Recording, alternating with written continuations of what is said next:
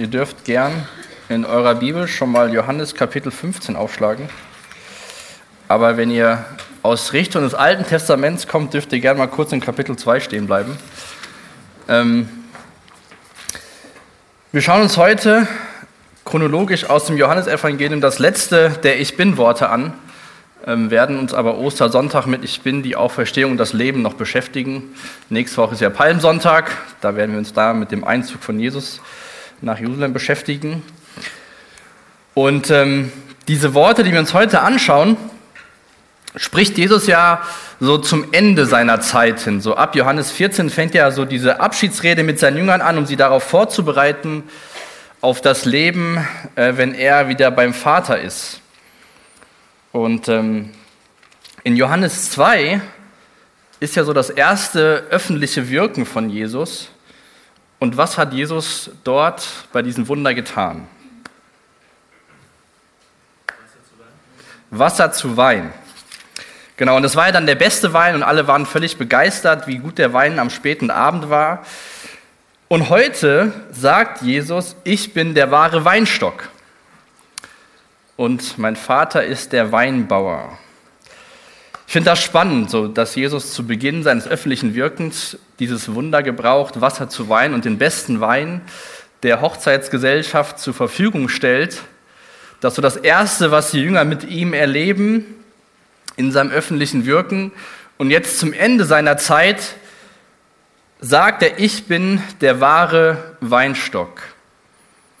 Ähm, vielleicht, ich will da nicht zu viel hineindeuten und mich auch jetzt nicht äh, über die, das Wunder oder die Hochzeit in Kana heute Morgen predigen, hat Jesus ihn aber schon ganz zu Beginn von seinem Diensten Geschmack darauf gegeben, dass er das Beste machen kann aus den Umständen, die wir haben. Und er ist dieser Weinstock. Und diese Aussage im Obersaal ist bei seinen engsten äh, Nachfolgern, bei den Jüngern, die bei ihm sind. Und er will sie darauf vorbereiten, was passiert, wenn er nicht mehr da ist. Und ich wünsche es auch für uns, dass wir diese Worte heute Morgen von Jesus hören und dass wir auch daraus neue Kraft schöpfen, wie wir im Jahr 2023 mit ihm als den Weinstock äh, verbunden bleiben können. Und dass wir gemeinsam mit ihm diese Reise machen. Und auch diese Aussage, ich bin der wahre Weinstock, hat so seine Wurzeln äh, im Alten Testament. Ähm, und zu Beginn äh, möchte ich gerne mal in Lukas 24 uns äh, drei Verse anschauen. Die sind hier vorne auf der Leinwand.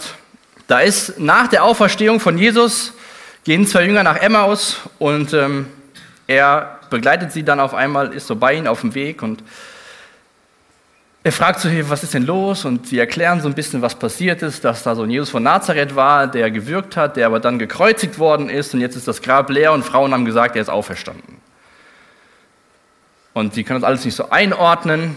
Und ähm, ja, Jesus sagt so ein bisschen so, sieht die so ein bisschen unverständlich an und sagt in Lukas 24, Vers 27, dann ging er mit ihnen, also mit den beiden Jüngern, die ganze Schrift durch und erklärte ihnen alles, was sich auf ihn bezog. Zuerst bei Mose und dann bei sämtlichen Propheten. Jesus erklärt diesen Jüngern nach seiner Auferstehung, was, es, was der Inhalt, der Kern des Alten Testaments ist, dass sich die ganze Schrift auf ihn bezieht und erklärt ihnen alles.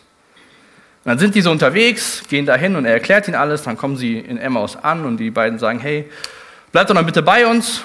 Und ähm, Jesus bleibt bei ihnen und dann lesen wir später ab Vers 31, ein paar Verse später, dass er auch kurz davor am Tisch dankte, das Brot brach und gab es ihnen. Und dann lesen wir in Vers 31 aus Lukas 24, da wurden ihnen die Augen geöffnet und sie erkannten ihn.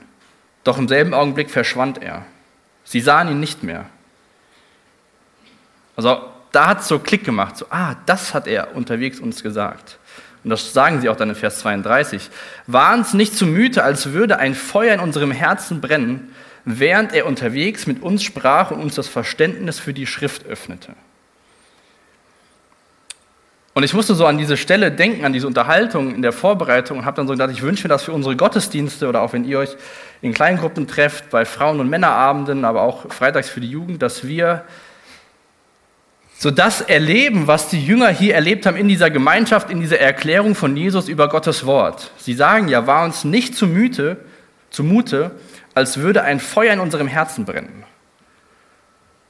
Wäre das nicht was Wunderbares, wenn wir von einem gemeinsamen Gottesdienst nach Hause gehen und sagen, in mir ist neues Feuer entfacht. Wir haben ein Stück weiter verstanden, wer Jesus ist und was Gottes Wort für uns bedeutet. Ich sage das so, um diesen Bogen zum Alten Testament zu spannen, weil im Alten Testament wurde das Volk Israel als Weinstock Gottes beschrieben. Das Problem dabei ist, jedes Mal, wenn dieses Bild gebraucht wird, dass Israel der Weinstock Gottes ist, ähm, war das ein Bild von Versagen und schlechten Früchten. Ähm, ihr könnt euch gern, wenn ihr Notizen macht, mal Psalm 80 aufschreiben. Da ist so ein Bekenntnis äh, von Asaf, wo er sich wünscht, dass Gott Israel wiederherstellt. Ich lese nochmal auszugsweise den Vers 17, ist aber auch nicht hier vorne. Da schreibt Asaf, Teile dein Wein, deines Weinstocks sind verbrannt, andere wurden abgeschnitten, dein Volk geht zugrunde, solange du deinen Blick voller Zorn auf sie richtest. Halte doch deine mächtige Hand schützen über den König, der an deiner rechten Seite sitzt, über den Menschen, den du für dich hast stark werden lassen. Also Volk Israel war ein schlechter Weinstock und trotzdem wird er so von Gott, wird das Volk Israel so von Gott beschrieben. Ähm, und das ist auch wieder so eine Parallele, wie auch bei dem, wo ihr sagt, ich bin das Licht der Welt, mit diesem Fest, was in Jerusalem stattgefunden hat. Auch das war ja damals, die Tora, die Alte, das Alte Testament war ja bekannt. Und Jesus sagt ja nicht, ich bin ein Weinstock und mein Vater ist der Weinbau, sondern Jesus sagt, ich bin der wahre Weinstock. Israel war ein Weinstock, aber hat es nicht, sage ich mal in meinen Worten, auf die Kette gebracht, den Menschen das Evangelium zu bringen. Ich bin der wahre Weinstock. Und dieses, dass Jesus was erfüllt oder was zur Vollendung bringt, sehen wir auch schon im Johannes Kapitel 2. Da spricht er mit den Leuten, dass der Tempel, der abgerissen wird, baut er in drei Tagen wieder auf und alle fragen so, wie will denn das funktionieren? An diesem Tempel wurde so viele Jahre gebaut, Jahrzehnte gebaut und du willst es in drei Tagen wieder auferbauen? Und da sprach Jesus auch nicht von dem Tempel, den sie gesehen haben, sondern von seinem Leib, der nach drei Tagen wieder auferstehen wird.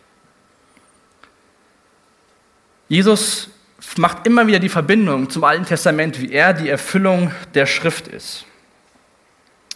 Und im Vergleich zu diesem Versagen Gottes befindet sich Jesus so in, seinen, in so den letzten Tagen seines irdischen Lebens und will den Jüngern Mut machen, dass wenn sie, wie wir uns gleich anschauen, mit ihm verbunden bleiben, sie auch diese Frucht bringen können, die er seinem Vater gibt, diese Ehre.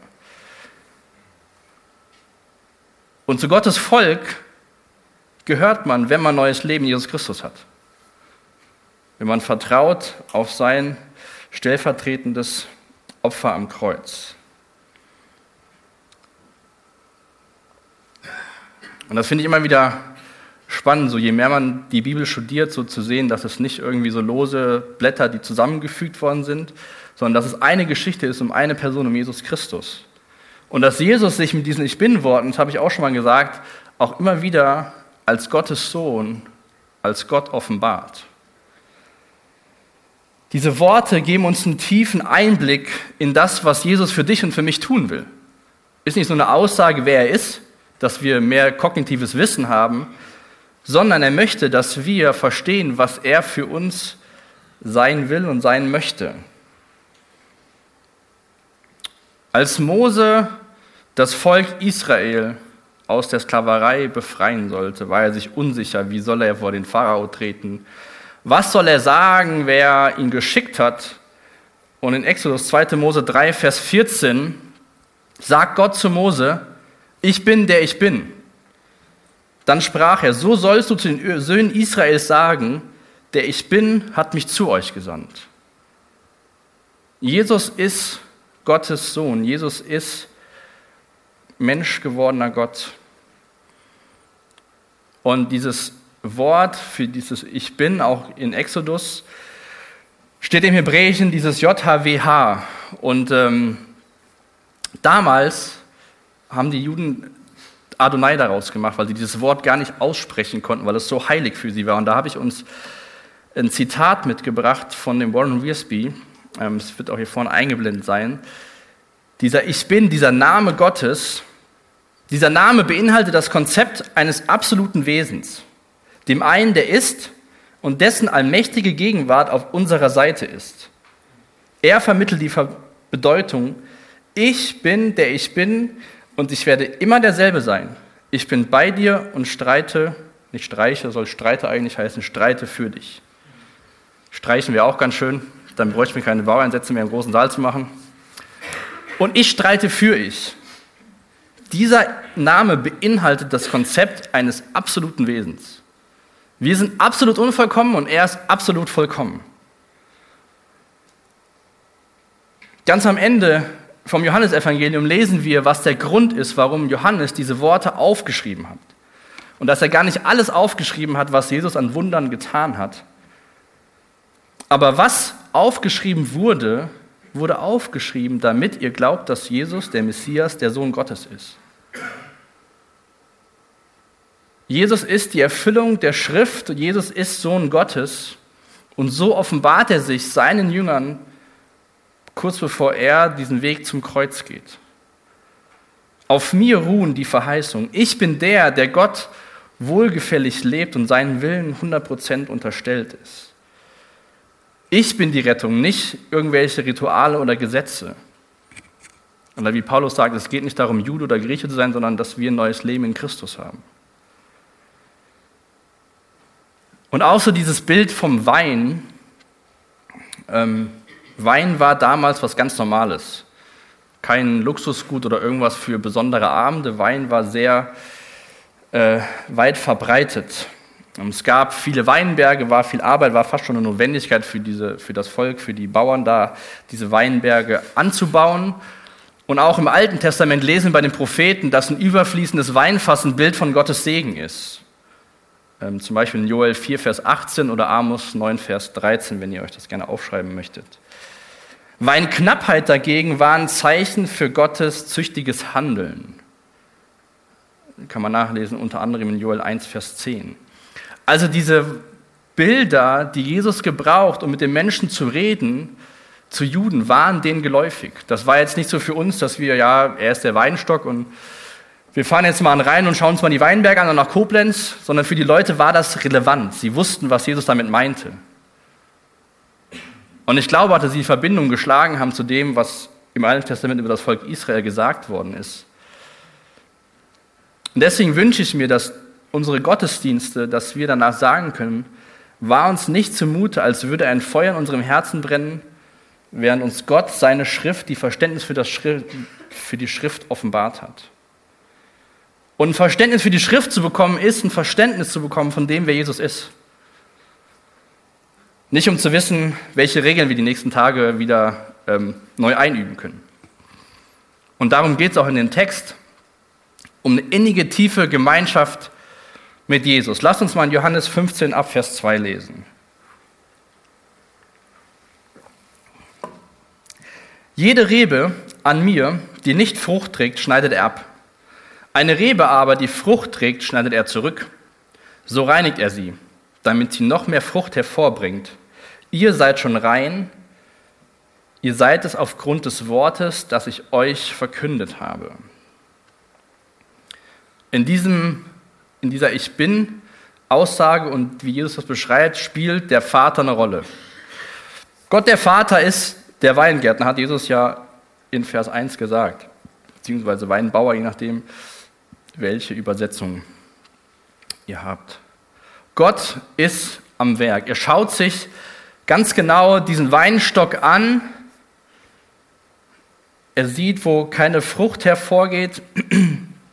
Oder wie in den Worten von diesem Kapitel, er sieht, wo die Rebe nicht mit, Wein, mit dem Weinstock mit Christus verbunden ist. Gott beschneidet Reben, die Frucht tragen, damit sie mehr Frucht bringen. Ich habe vor einiger Zeit mal so eine Dokumentation gesehen über so junge Winzer, ähm, wie sie das Geschäft der ähm, Eltern übernehmen.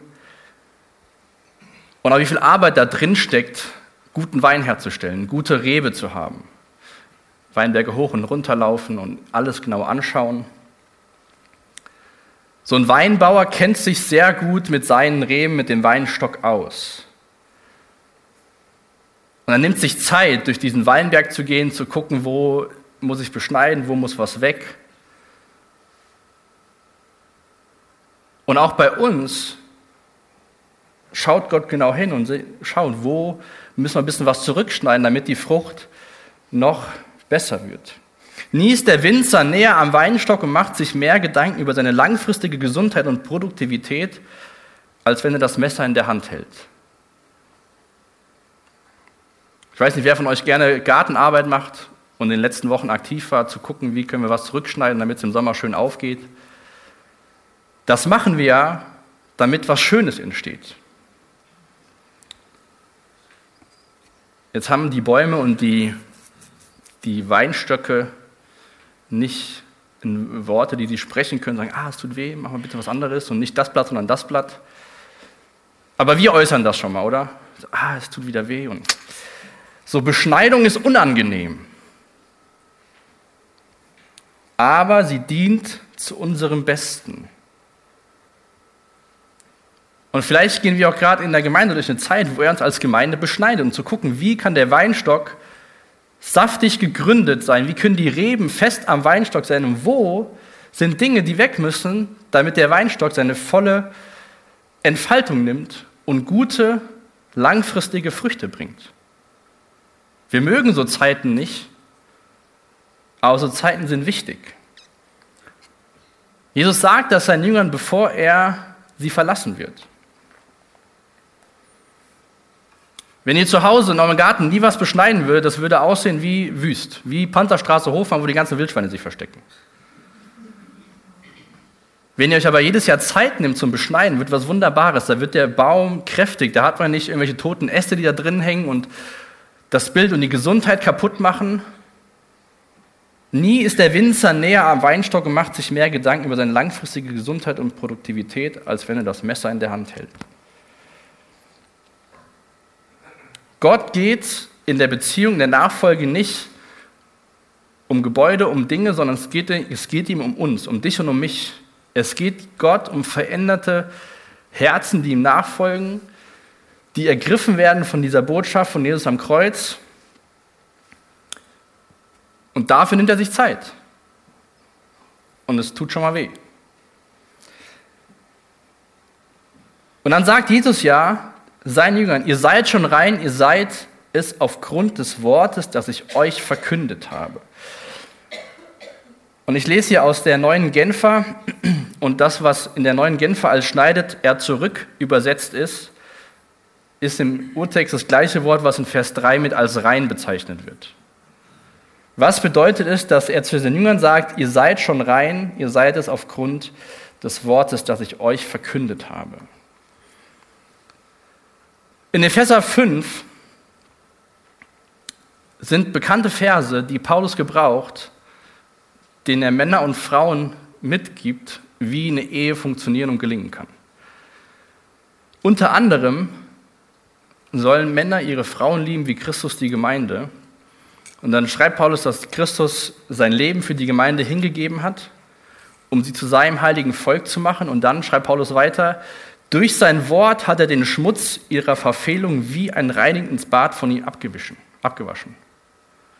Wenn du dich sonntags morgens oder auch zu Hause morgens oder abends dich dem Wort Gottes aussetzt und es nicht nur liest und wieder zuklappst, sondern wenn du Gott erlaubst, sein Wort in dein Leben hineinzusprechen, dann reinigt dich Gott durch sein Wort.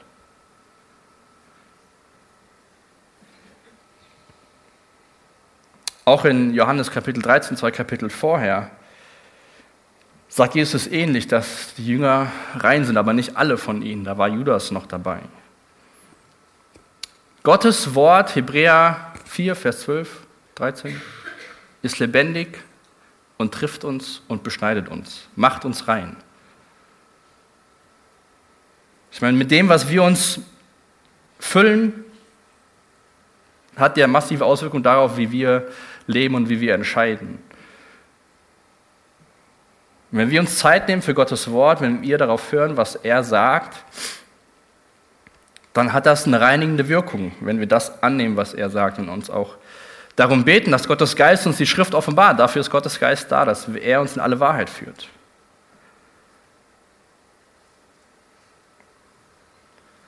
Ein, eine Sache, wie Reinigung erfolgen kann, ist das Wort Gottes. Wir lesen darin, wie Gott Sünde verurteilt, wie, wie wir dazu angespornt werden, als Christen ein Leben zur Heiligkeit zu führen.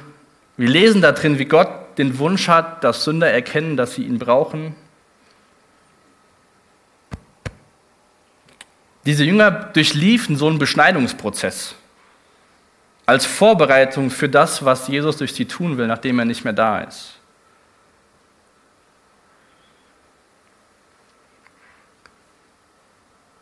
Und jetzt habe ich gesehen heute Morgen, als ich hier dran am Arbeiten war, dass ich nicht Copy und Paste gemacht habe, sondern Copy and Delete. Schauen wir uns mal die Verse 5 und 6 an.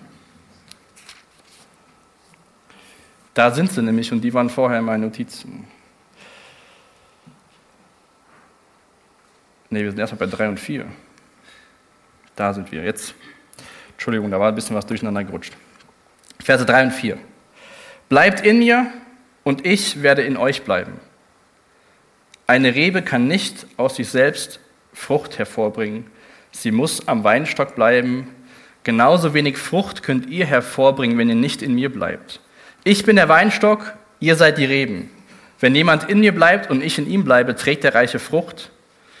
Ohne mich könnt ihr nichts tun. Wie oft leben wir so, als ob wir viel tun können und wenn es nicht mehr ausreicht, brauchen wir noch ein bisschen Jesus. Ohne mich könnt ihr nichts tun. ist schon so, Jesus sagt ja nicht so, ja, wenn ich nicht mehr da bin, schafft ihr so 50 Prozent und für die resten 50 Prozent kommt ihr zu mir und betet. Und sonntags schafft ihr so 70 Prozent ohne mich und dann für 30 Prozent braucht ihr noch mich. Und an Samstagabend braucht ihr so 80 Prozent, weil da ist die Woche ist der Tank vielleicht schon wieder leer vom letzten Sonntag. Ohne mich könnt ihr nichts tun. Das ist auch ein Zitat, ich weiß nicht mehr, wer das gesagt hat. Und wenn unser Tun nicht bei Christus beginnt, in Christus gegründet ist und bleibt und sein Ziel darin besteht, Christus zu verherrlichen, wird es nicht bestehen können. Wir können viel tun im Gemeindedienst, ihr zu Hause bei euren Nachbarn. Vielleicht gibt es auch gute Dinge, die daraus entstehen. Aber Dinge, die Bestand haben, müssen in Verbindung mit Christus passieren. Wir brauchen diese Gemeinschaft mit ihm. Und dieses Bild aus Vers 4 mit der Rebe, dass wenn sie nicht am Weinstock ist, keine Frucht bringt, ist eigentlich relativ logisch. Ich wollte vorletzte Woche im Büro auch so was runtermachen, weil die Sonne mir auf dem Bildschirm geschieden hat. Und es ist runtergefallen. Ich habe auf der Fensterbank habe ich äh, eine Grünpflanze stehen, draufgefallen, Ast abgebrochen, hängt noch so ein Mini-Zapfel, hängt noch am, am Stamm. Wie sieht, der, wie sieht der Ast mittlerweile aus? Nicht mehr grün und vertrocknet. Ich weiß nicht, warum ich nicht direkt abgeschnitten habe. Ich hatte vielleicht so die Hoffnung, vielleicht habt ihr noch ein bisschen genug Saft, um sich wieder zu erholen. Aber als ich es so gelesen habe, musste ich nach rechts gucken und sehen, ja, so sieht das Leben aus, wenn wir nicht am Weinstock, wenn wir nicht mit Christus verbunden sind. dann werden wir welk, dann fließt nicht mehr das Wasser vom Weinstock in uns. Und da ist diese Einladung von Jesus, bleibt in mir und ich werde in euch bleiben. Oder auch in Vers 6, wenn jemand in mir bleibt und ich in ihm bleibe. Eine tiefe Gemeinschaft. Ich glaube, dieses Bild von Weinstock und Reben, diese Abhängigkeit, die Jesus da aufzeigt, ist fast noch stärker wie der, der Hirte und seine Schafe. So ein Schaf findet vielleicht schon was zu essen und läuft so ein bisschen rum. Aber wenn die Rebe nicht am Weinstock ist, wenn du keine Gemeinschaft mit Christus hast, hast du nur noch wenig Lebenssaft in dir. um in diesem Bild zu bleiben.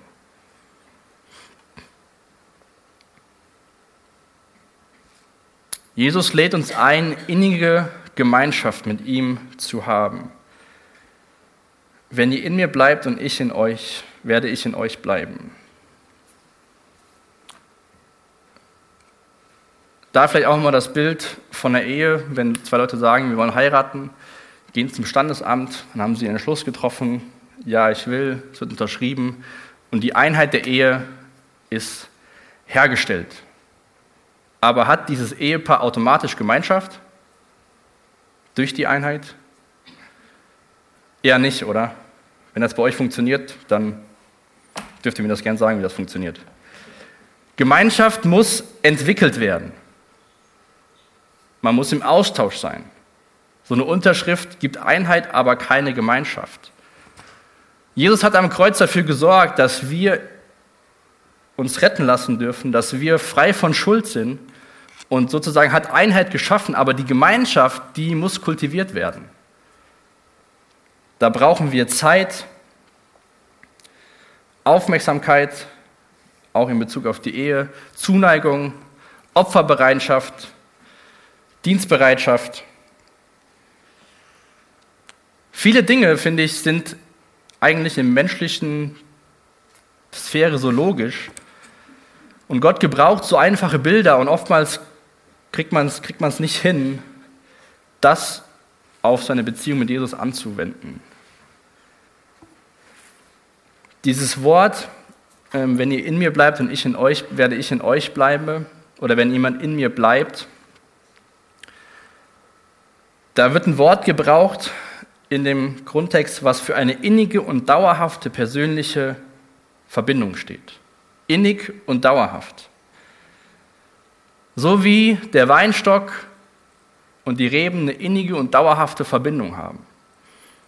Und jetzt kommt es immer noch so ein bisschen darauf an, wie, ist, wie sind die Bodenbeschaffenheiten, damit der Wein gut gedeihen kann. Die sind meistens sind die an Weinbergen, wo die Sonne drauf scheint und man versucht das Beste die besten Be äh, Umgebungen zu schaffen, besten Voraussetzungen.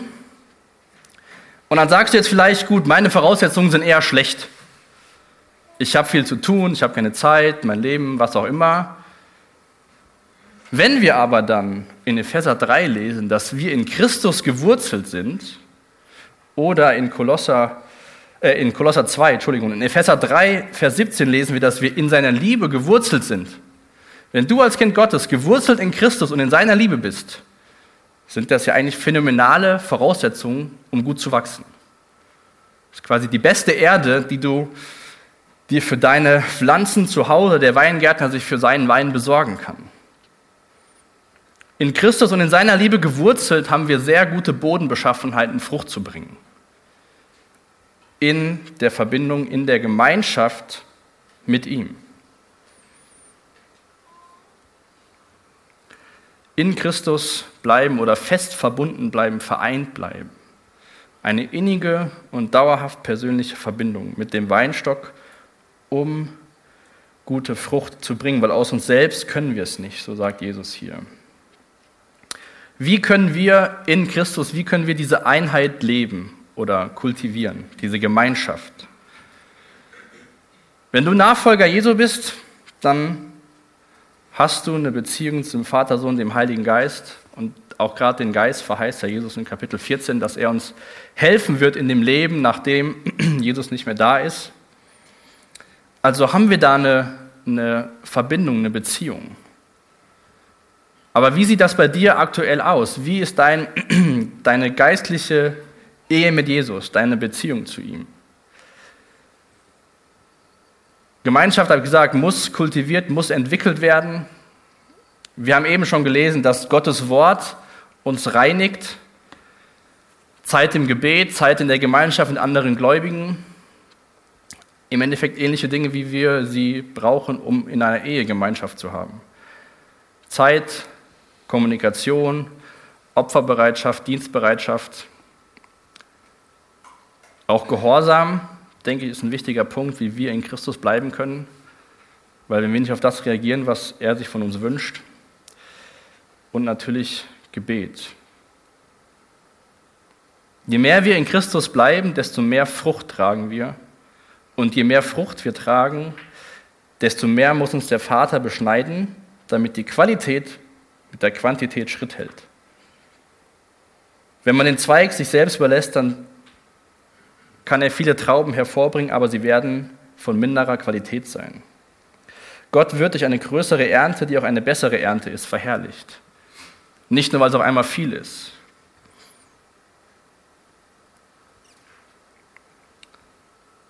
Gemeinschaft, Gebet, Lob, Anbetung sind Dinge, wie wir diese Gemeinschaft mit Jesus, dieses Verbundensein pflegen können. Aber welche Frucht können wir denn jetzt bringen? Dürft ihr gerne mal in Kolosser aufschlagen, im ersten Kapitel.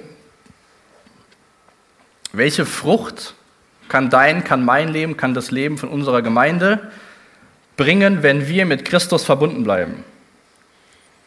Kolosser Kapitel 1, Vers 5 und 6. Schreibt der Paulus den Kolossern,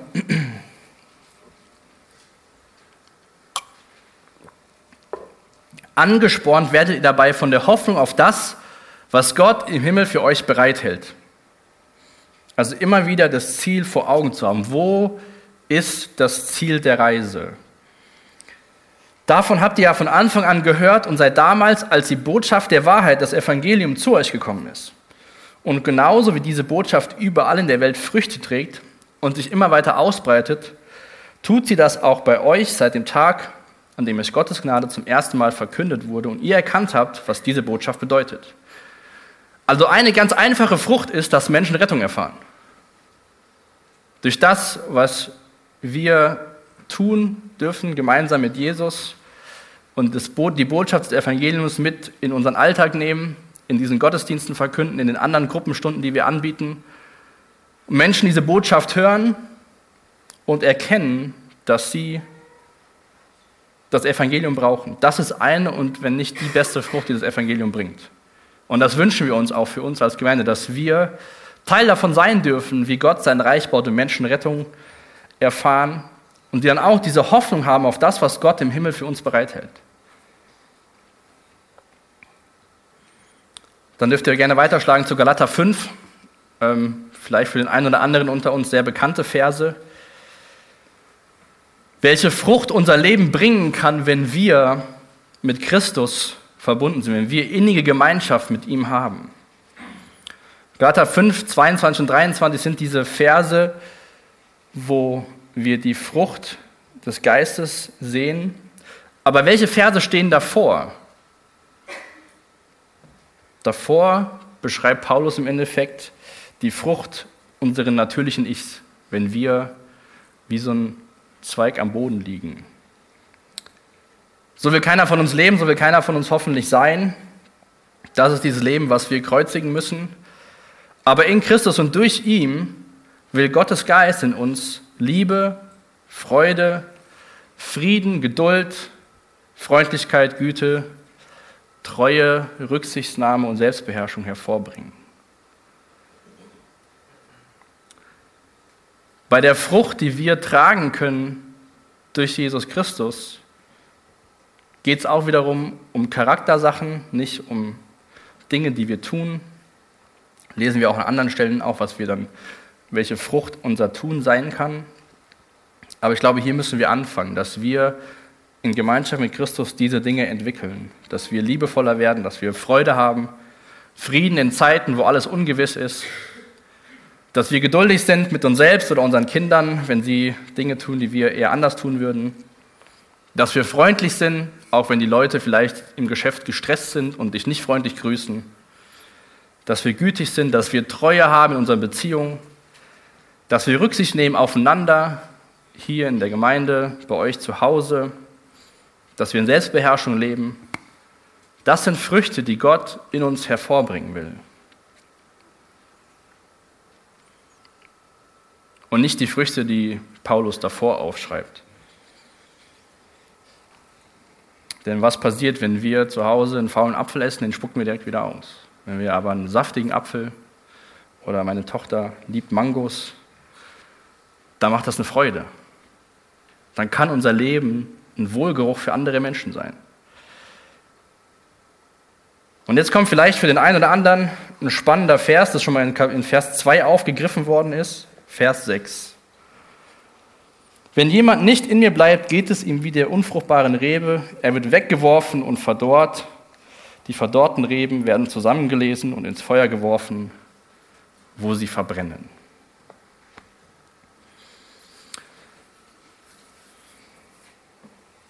Ich habe mich äh, lange gefragt, wie ich mit diesem Vers umgehe. Auch mit Vers 2, so was passiert mit den Reben, die kein Leben haben? Was bedeutet das jetzt? Ähm, für wen stehen diese Reben? Sind das für Menschen, die Jesus nachgefolgt sind und dann ab, oh, abgefallen sind? Geht es für, gilt es für so Männer wie den Judas, der irgendwie äußerlich bei Jesus dabei war, sein ganzes, das ganze Wirken und dann zum Schluss ihn verraten hat? Sind es Menschen, die sich vielleicht Stück für Stück von Jesus entfernt haben, zwar rettenden Glauben haben, aber keine Werke haben und das später dann beim Gericht verbrannt wird? Die Frage, ist das die Aussage, die Jesus hiermit treffen will? Dass wir uns jetzt vielleicht ein bisschen die Köpfe einschlagen und fragen, so was bedeutet das denn jetzt genau? Ein Winzer, ein Weinbauer weiß, wie es um die Gesundheit seiner Reben bestellt ist. Er nimmt sich ja sehr viel Zeit dafür, zu gucken, wie geht es denn, wo muss ich was wegschneiden, wo ist was runtergefallen, was kann weg. Er ist mit seinem Handwerk vertraut. Gott ist mit dem Handwerk vertraut, was er in unserem Leben beschneiden sollte und was nicht. Gott kennt die Herzen der Menschen, wir kennen sie nicht. Wir können für Menschen beten, Wir wissen, dass Jesus seinen Jüngern hier mitgibt, gute und lebendige Reben werden beschnitten und tote Reben werden entfernt, wenn man kein Leben mehr mit Christus hat. Also ist das Prinzip von diesem Gleichnis, was Jesus hier aufstellt mit dem Weinstock, wenn man nicht mehr mit dem Weinstock verbunden ist, wenn die Rebe abgefallen ist, fließt kein Leben mehr durch. Wenn wir nicht mit Christus verbunden sind, dann haben wir keine Gemeinschaft mit ihm. Wenn wir nicht in Christus bleiben, was er auch hier wieder sagt, in Vers 6a, er sagt ja nicht, wenn jemand keine Frucht bringt, schneide ich ihn ab. Er sagt ja, wenn jemand nicht in mir bleibt, wenn jemand keine Gemeinschaft hat. Wenn jemand keine Frucht bringt, dazu sagt Jesus gar nichts hier. An anderen Stellen sagt Jesus ja, ich bin das Brot des Lebens, ich bin die Quelle des lebendigen Wassers. Jesus will uns einladen, in dieses, das anzunehmen, was er für uns sein will, so dieses Leben in Fülle aus Johannes 10, Vers 10, dass er dieses Leben uns schenken will. Ist, glaube ich, so dieser Fokus von, von der Sache. Und David Gusick hat gesagt, die Betonung scheint klar. Es gibt keine wahren Jünger, die nicht in Christus bleiben. Die Rebe muss mit dem Weinstock verbunden bleiben, sonst hat sie kein Leben und ist nicht von bleibendem Wert. Wie gesagt, ich will uns dazu ermutigen, in Christus zu bleiben oder zu Christus zu kommen und jetzt nicht so viel darüber zu diskutieren, welche der drei Ansichten hat denn Jesus jetzt gemeint. Ähm, weil ich glaube, wenn wir diese Verbindung haben, wenn wir wissen, darum geht's, dann stellt sich die andere Frage nicht für uns. Und das wünsche ich mir einfach für uns, dass wir das so annehmen und vielleicht auch, wenn das für dich eine, eine, offene Sache ist, können wir gerne auch im Nachhinein darüber reden. Aber dass wir das jetzt nicht so zu diesem Hauptding des ganzen Textes machen, wenn Jesus sagt, ich bin der wahre Weinstock und mein Vater ist der Weinbauer. Denn er sagt dann weiter in Vers 7, wenn ihr in mir bleibt und meine Worte in euch bleiben, könnt ihr bitten, um was ihr wollt. Eure Bitte wird erfüllt werden. Wer sagt dazu Amen? Amen. Genau. Wer erfährt das immer? Gut, immerhin seid ihr ehrlich. Man könnte ja meinen, Jesus gibt hier so unbegrenzten Zugriff auf Gottes Ressourcen. Wir können beten und bitten und zack, wird es erfüllt. So sehen wir das, wir Menschen. Wahrscheinlich, wie wir eben uns fragen, wer ist jetzt welcher, sehen wir dann hier den zweiten Teil im Vers. Ihr könnt bitten, um was ihr wollt, eure Bitte wird erfüllt werden. Das wäre ein typischer Vers für aus dem Kontext gerissen hier, wenn du zu Jesus kommst und betest, dann wird alle, alle Bitten erfüllt werden. Aber was ist denn der erste Teil von Vers 7? Wenn ihr in mir bleibt und meine Worte in euch bleiben, wenn ihr innige Gemeinschaft mit mir habt. Dieser zweite Teil aus dem Kontext gerissen ist wie so ein Wunschautomat, der alle Wünsche erfüllt, der immer zugänglich ist. Wir uns keine Sorgen mehr machen brauchen. Und wenn Jesus so ein Wunschautomat wäre, brauchen wir dann als Reber am Weinstock zu bleiben? Das war ein Nein, habe ich, glaube ich, da gerade gehört. Jesus lädt uns in eine Beziehung ein. Er will ja nicht, dass wir zu ihm kommen und sagen, das und das brauche ich jetzt mal. Weil warum brauchen wir dann die Frucht des Geistes von Geduld und Treue und Selbstbeherrschung? Ja. Lasst die Kinder zu mir kommen, denn ihnen wird das Himmelreich gegeben werden. Manchmal nehmen wir Dinge Wort für Wort und manchmal wollen wir da groß was hineininterpretieren. Ich glaube, auch da geht es darum, aufzuzeigen, in dieser innigen Gemeinschaft, in dieser ständigen Abhängigkeit, wenn ich, ich, ich persönlich glaube nicht, dass wir das zu hundertprozentigem Umfang auf dieser Seite der Ewigkeit erreichen werden. Aber je mehr wir mit Christus verbunden sind, je mehr wir auf das gesinnt ist, was oben im Himmel ist und nicht auf der Erde, dann verändern sich ja auch die Gebete. Dann bete ich ja nicht dafür, dass das und das morgen, nächste Woche passiert, sondern dann bete ich gemäß dem Willen des Vaters und dann erfüllt er diese Bitte auch. Auch da, lasst uns es als Ermutigung, als Einladung sehen, wirklich sich gerade vielleicht auch nächste Woche nochmal mehr Zeit zu nehmen, Gott zu suchen und wirklich darum zu beten, auch diese, diese, das Kultivieren von dieser Gemeinschaft mit Jesus, dass wir wirklich Frucht bringen, die Bestand hat. Und diese Gemeinschaft mit Jesus und dem Vater hat er auch in Kapitel 14 schon mal aufgegriffen. Wenn jemand mich liebt und sich nach meinen Worten richtet, wenn jemand mich liebt, wird er sich nach meinen Worten richten. Wenn jemand mich liebt, wird er sich nach meinen Worten richten. Das ist die Abhängigkeit, in der wir leben sollen. Wer mich nicht liebt, richtet sich nicht nach meinen Worten. Und dann beschreibt er, wie der Vater und er eins sind. Die Frucht, die wir als Person, als Kollektiv, als Gemeinde bringen können, Vers 8, dient zur Herrlichkeit und Ehre des Vaters. Johannes 15, Vers 8, kommen wir auch zum Ende. Dadurch, dass ihr reiche Frucht tragt und euch als meine Jünger erweist, wird die Herrlichkeit des Vaters offenbar. Letzte Woche, glaube ich, hat ähm, gegen Ende, wo Jason aus Johannes Kapitel 4 diese paar Punkte äh, rausgegriffen hat, haben wir, glaube ich, gesehen, dass den Willen Gottes zu tun keine Strafe für unser Leben ist. Jesus hat gesagt, der, mein, mein, meine Speise ist, dass ich den Willen des Vaters tue. Und dass wir, wenn wir den Willen des Vaters tun, dass wir wirkliche Erfüllung von unserem Leben erleben dürfen. Wie ist das denn beim guten Wein? Wenn ihr da sitzt, samstags abends, jetzt wenn der Sommer kommt, und ihr trinkt ein gutes Glas Wein, dann sagt ihr doch nicht, boah, was für gute Trauben, oder? Man lobt doch meistens die Person, die es hergestellt hat. Denke mir, was ein guter Winzer, der hat echt Arbeit gemacht, der hat echt ein gutes Produkt hergestellt. Warum sollte das, was Jesus braucht, dieses Bild, auf einmal anders sein, dass wir sagen, Mann, was, was habe ich Tolles gemacht? Wenn wir Frucht bringen als Gemeinde, als Person, dann wird die Herrlichkeit meines Vaters offenbart. Oder wie Paulus in Römer 6, 11, Vers 36 sagt, Gott ist es, von dem alles kommt, durch den alles besteht und dem alles sein Ziel hat. Ihm gebührt die Ehre für immer und ewig. Amen. Wenn wir Frucht bringen, lenken wir den Blick der Menschen auf Jesus Christus und auf die Herrlichkeit des Vaters. Dann dürfen wir sagen, ich bin gute Frucht, aber der Winzer ist dafür verantwortlich, dass er so gekommen ist.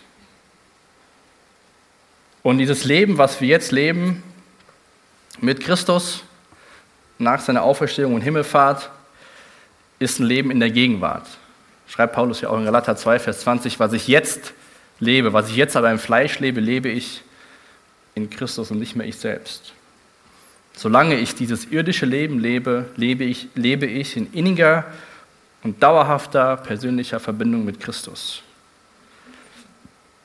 Noch ein Zitat zum Ende. Gott fordert uns auf, ihn zu kennen und anzubeten, weil er uns das unbeschreibliche Vorrecht geben möchte, ihm zu dienen und ihn zu verherrlichen. Das ist eine Einladung, dieses Ich bin. Das sind alles Einladungen Christus, Christi, wie wir nicht nur was von ihm bekommen, sondern wie wir ihn besser kennenlernen dürfen. Und dann Frucht zur Ehre des Vaters zu bringen. Und ich wünsche mir, dass wenn du hier mitarbeitest in der Gemeinde oder dir es vielleicht überlegst, dass es für dich ein Vorrecht ist, Gott zu dienen. Und nicht ein Zwang, weil du denkst, ach, meine Güte, sonntags morgens oder samstags nachmittags oder freitagsabends, es ist schon wieder 1 Uhr, wie will ich denn jetzt noch morgen wieder was machen? Sondern dass wir sehen, dass es ein Vorrecht ist, in Christus verbunden zu sein und dann wird natürliches Resultat Frucht in deinem Leben sein. Nicht für deinen Weinberg, sondern für das Königreich Gottes. Lasst uns gemeinsam aufstehen. Ich will noch zum Abschluss Verse aus Hebräer 13 vorlesen, die uns einfach ermutigen sollen, auf Christus zu schauen und zu fragen, so wo habe ich vielleicht in meinem Leben Dinge, die, die beschnitten werden sollten, wo ich vielleicht ein bisschen festhalte, weil es weh tut, weil ich weiß, es braucht dann Veränderung in meinem persönlichen Leben.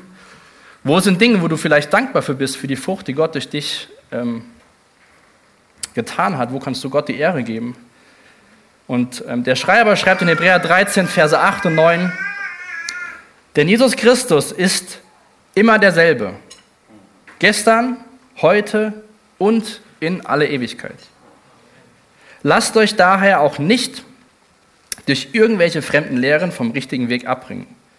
Worauf es ankommt, ist innerlich stark zu werden, aber das geschieht durch den Winzer, durch Gottes Gnade und nicht wie jene Lehren es behaupten, durch das Befolgen von Speisegeboten. Sich an Vorschriften dieser Art zu halten, hat noch nie jemand dem Ziel näher gebracht. Wenn ihr in mir bleibt und meine Worte in euch bleiben, könnt ihr bitten, um was ihr wollt, und eure Bitte wird erfüllt werden. Vielleicht ist es eine Bitte, dass Gott an deinem Herzen was verändert. Und ich kann dir sagen, wenn du wirklich ernsthaft das Gebet betest, dann ist Gott freudig dabei, das dir zu geben, auch wenn der Weg vielleicht ein bisschen schmerzhaft ist.